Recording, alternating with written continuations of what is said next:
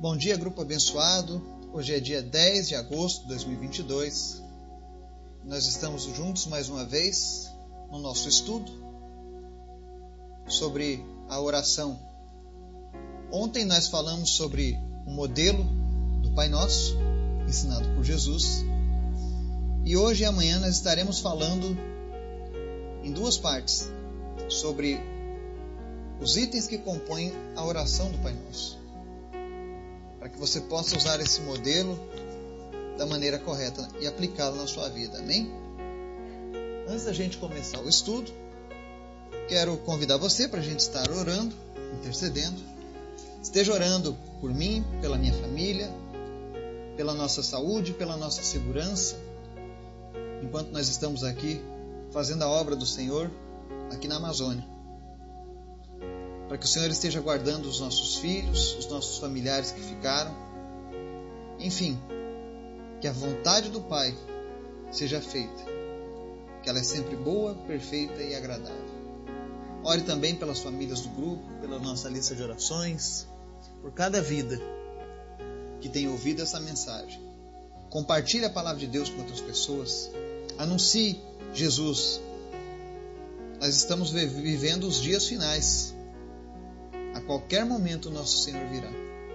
Nós precisamos levar a sua mensagem para aqueles que ainda não o conhecem. Amém?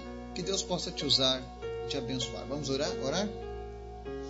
Obrigado, Deus, por tudo que o Senhor tem feito, pela tua graça, pelo teu amor, pela tua misericórdia, que é derramada sobre nós todos os dias. Obrigado, Jesus, pela salvação, pelos teus milagres, por ter se entregado à morte de cruz por cada um de nós. Obrigado, Jesus. Nós te amamos, nós te adoramos, nós te desejamos cada vez mais em nossas vidas.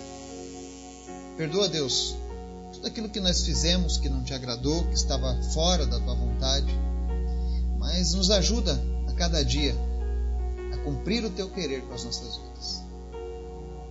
Abençoa as pessoas que estão nos ouvindo agora em nome de Jesus, suprindo cada uma das suas necessidades, sejam elas físicas, emocionais, espirituais, financeiras, não importa. Cuida de cada um deles, Pai. Eu sei que cada pessoa que está agora nos ouvindo é porque o Senhor tem um propósito na vida dessa pessoa, o Senhor quer falar com essa pessoa. Não é uma coincidência, não foi por acaso, mas foi porque o Senhor tem um plano na vida dessa pessoa e que ela possa te ouvir. Nós repreendemos agora tudo aquilo que impede as pessoas de compreenderem a tua palavra. Em nome de Jesus, Espírito Santo, traz compreensão e entendimento no coração de cada um de nós. Traz também cura para aqueles que estão enfermos. Em nome de Jesus, que pessoas sejam curadas. Realiza os teus milagres, Senhor. Mas em especial, fala conosco e nos ensina nome de Jesus. Amém. Hoje nós vamos ao quinto estudo da nossa série, é o penúltimo. E hoje e amanhã nós vamos falar sobre seis dicas para uma oração saudável e equilibrada, baseado no modelo do Pai Nosso. E hoje nós vamos falar na primeira parte dos versos 9 e 10, lá do livro de Mateus que diz o seguinte: Portanto, vós orareis assim: Pai nosso que estás nos céus, santificado seja o teu nome. Venha o teu reino, faça-se a tua vontade, assim na terra como no céu. Amém? Para nós hoje é corriqueiro ouvirmos o Pai Nosso. Muitas pessoas já compreendem. Mas quando Jesus instruiu isso aos seus discípulos, para que eles se dirigissem ao Pai diretamente, com toda certeza, essa ideia de orar diretamente a Deus deixou muitas pessoas desconfiadas. Porque no Velho Testamento, o único modo de uma pessoa comum fazer seus pedidos era através de um sacerdote. Essa ideia de pedir ao sacerdote para intercessão, ela vem do Antigo Testamento. Inclusive, existia um dia em que a nação toda de Israel apresentava ao sacerdote os seus pecados e ele então intercedia por eles.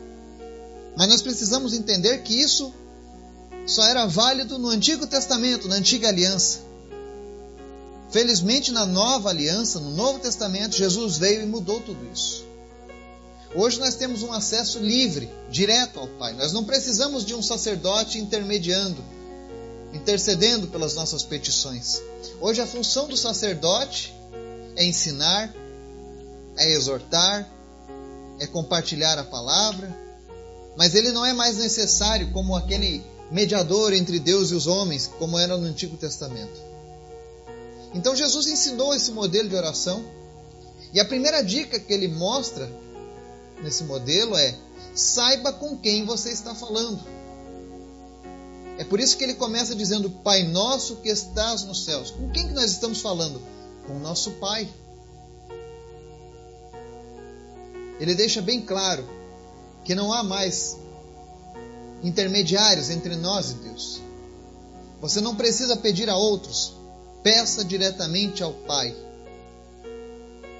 A segunda dica que ele nos deixa nesse modelo de oração é reflita e expresse a sua adoração e ação de graças por tudo que ele tem feito por você.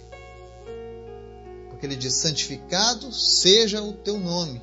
Ou seja, nós devemos ter gratidão, adoração, ação de graças por tudo aquilo que Deus tem feito nas nossas vidas. E a terceira dica: ore para que os propósitos de Deus para a sua vida e para a igreja do Senhor sejam realizados plenamente. Eu vou deixar claro que quando a gente diz para que os propósitos de Deus para a sua igreja, algumas pessoas podem achar isso, olha, é religião, está falando de religião. Mas a verdade bíblica é que todos aqueles que são filhos de Deus, de fato, que entregaram suas vidas a Jesus, que estão em comunhão com Deus e com Sua palavra, são a igreja do Senhor. Essa é a igreja do Senhor. Ela pode ter milhares de denominações, mas ela é uma só. Ela é composta por um povo santo, salvo, que ama Jesus, que ama a Sua palavra e obedece a Sua palavra. E nós precisamos orar para que o reino dele venha. Eu, inclusive, eu trabalho um ministério que chama-se Cultura do Reino,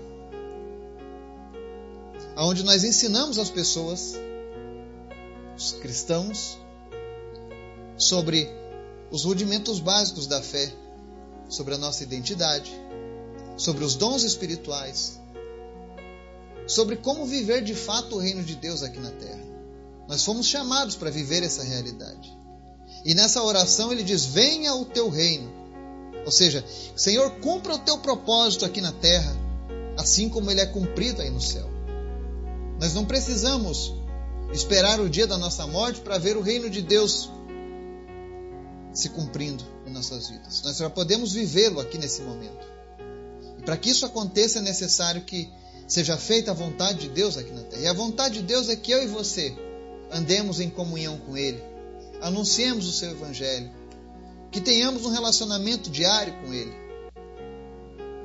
que tenhamos atitude de fé diante das dificuldades, das enfermidades. Tem alguém enfermo, vai lá e ora, executa a tua fé. Isso é trazer o reino de Deus à terra.